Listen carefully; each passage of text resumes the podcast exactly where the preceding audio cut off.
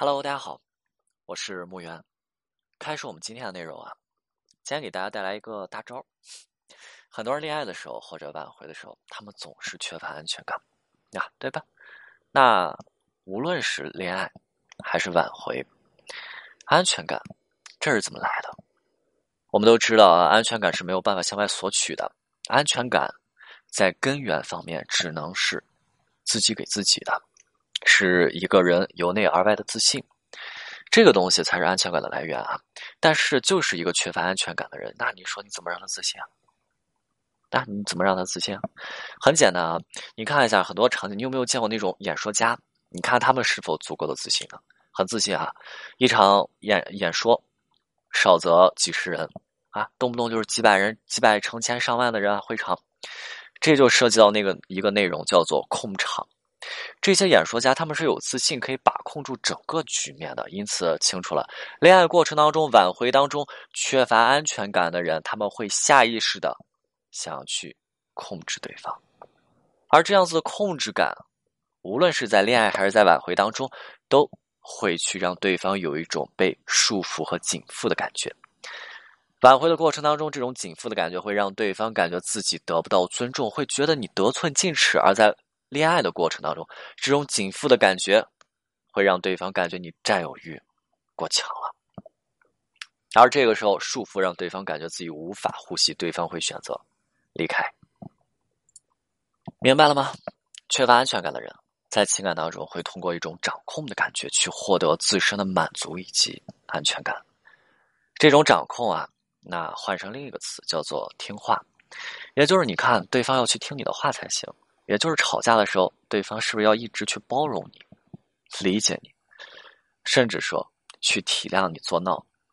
但是这毕竟是不健康的，因此我呃说，让我们自身获得安全感的话，那相对于说去这个样子的方式，那今天教大家个大招哈。安全感既不是来源于掌控，那安全感来源于什么呢？来源于理解。注意这两个字：理解，理解对方的行为模式，理解对方所说的扎心的话的背后的含义。理解对方是情绪性的表达还是当下理性的在表达，理解对方内心的委屈，理解对方内心各种的顾虑，理解对方生气的原因，对吧？之前我讲过，不安全感来源于什么？无力感。你看，生气、发怒来源于什么？是一种激发性的情绪，对吧？来，呃，生气和发怒，那来源于说想要去处理这些问题，但是又害怕自己处理不了的羞愧、无奈，甚至不被对方理解的愤懑。那所以清楚了吗？一般来讲，缺乏安全感的体验，一定是在磨合期开始出现的。磨合的是什么？磨合期磨合的是什么呀？是对方不再想要只当一个好好先生了。我们从以对方为主的蜜月期，到开始要以自己为主的磨合期。磨合期那是一种自我现象的凸显升华。开始想着，那你看磨合期经常有一句话，就是他为什么不？而这个“不”的后面的动词一定是希望对方为自己做点什么，对吧？又或者是他为什么要？你看有一句话是他为什么要这么对我？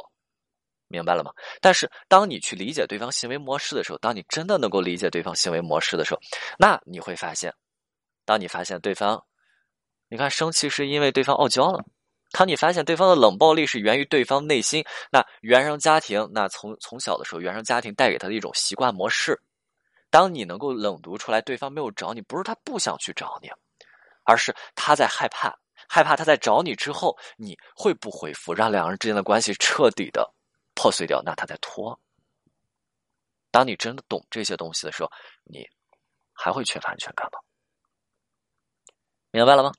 恋爱是一个非常重要的，对吧？有一个非常重要的核心，那就在于说这个理解。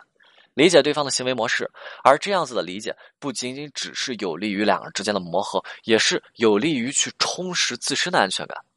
如果你可以去理解对方，或者你的理解是到位的，两个人磨合会更容易一些，对吧？那你的理解不仅是利于对方，也是利于自己。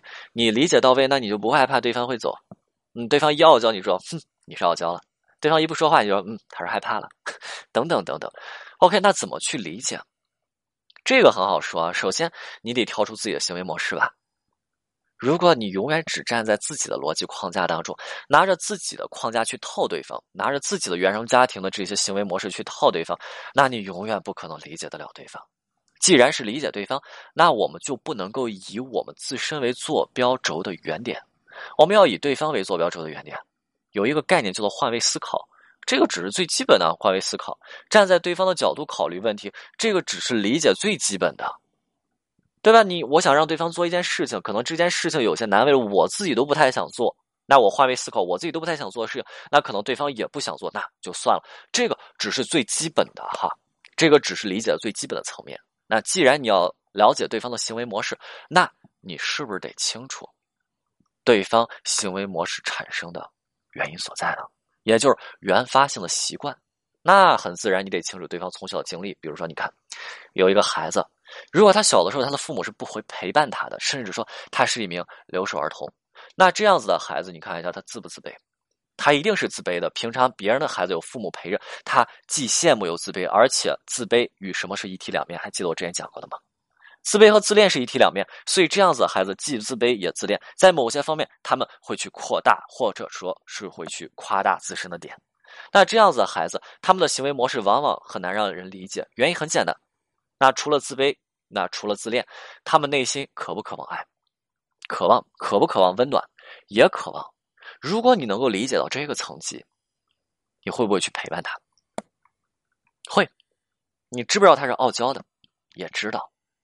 但是如果你只理解到这个层级，你会发现两个人相处好像感情某些方面永远是不融洽的。原因很简单，对方从小是孤独的一个人的生活，而这种从小孤独的生活已经让对方习惯了孤独。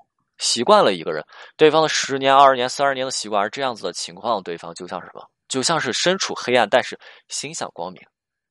当然，骤然从夜晚的漆黑到白天的光亮的时候，光是刺眼的，让他们渴望，但是又害怕，甚至还有一些难以适应。清楚了吗？因此，这部分人他们在情感当中的表现就是。他们需要的时候，你一定要陪伴着他们，因为这是他们的需求，因为这是他们所渴望、所想的。但是，当你满足他们的需求之后，过一段时间，你看他们的陪伴属性满足之后，他们又需要一个独立的空间，因为他们习惯了孤独。这样子的男朋友，你可以理解了吗？这也就是为什么这样子的男朋友，他总是过一段时间他就跟你保持一定距离的原因。很多女生会去讲，老师他为什么要跟我保持距离？我们已经是亲密关系，男女朋友，我们应该再往前走。但是他为什么过一段时间他就疏远我一下？过一段时间疏远我一下？明白了吗？不是有新欢，千万别揣测对方有新欢，这只是对方原生家庭带来的习惯，从这种习惯当中原发继发的问题，你得去体现，你得去了解，你得去能够理解对方，明白了吗？OK，今天内容就到这里，我们下次再见。